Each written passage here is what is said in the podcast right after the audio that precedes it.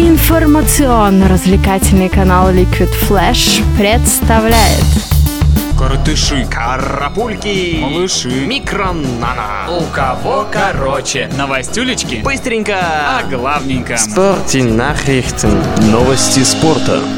В Рио, городе, где проходит самый яркий и веселый карнавал, завершился чемпионат мира по весьма суровому виду спорта – дзюдо. Мужская сборная России стала серебряным призером командных соревнований. В финале наши парни уступили команде Грузии со счетом 2-3. Сборная России по хоккею поражением завершила чешские хоккейные игры. Наши парни уступили хозяевам со счетом 2-1. Таким образом, сыграв три матча, наши ребята смогли победить лишь в одном и набрали 3 очка. Но, несмотря на это, Андрей Зубарев стал лучшим защитником на турнире.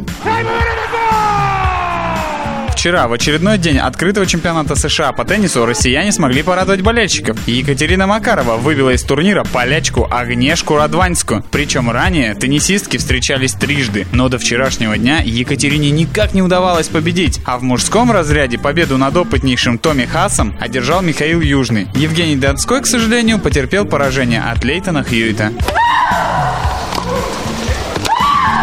Лондонский Арсенал договорился с мадридским Реалом о покупке полузащитника Мисута Азила. Испанцы намерены получить за него 40 миллионов фунтов. Однако официальной информации об этом трансфере пока нет. И недаром Реал продает игроков. Надо же вернуть хоть часть потраченных средств. Ведь покупка валийского полузащитника Гаррета Бейла обошлась им недешево. По некоторым источникам, чтобы заполучить игрока, мадридцы заплатили Тоттенхэму 100 миллионов евро и установили новый рекорд трансферного рынка. Понятно вам, уважаемые? В Италии были сыграны матчи второго тура. Милан сумел реабилитироваться за поражение на старте от дебютанта серии А Вероны. В воскресенье перед своими болельщиками Россонери победили Кальяри 3-1, а другой миланский клуб Интер разгромил на выезде Катанию 3-0.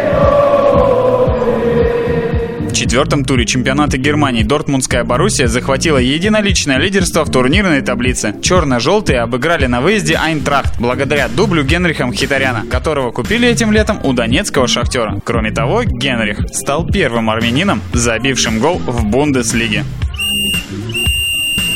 Центральном матче четвертого тура чемпионата Франции Монако на выезде победил Марсельский Олимпик со счетом 2-1, после чего набрал 10 очков и взобрался на первую строчку в турнирной таблице. Защитник Марселя Лукас Мендес в концовке первого тайма открыл счет, однако уже в начале второго, благодаря голу Фалькао, Монегаски сравняли счет, а на 79-й минуте победный гол забил Эммануэль Ривьер.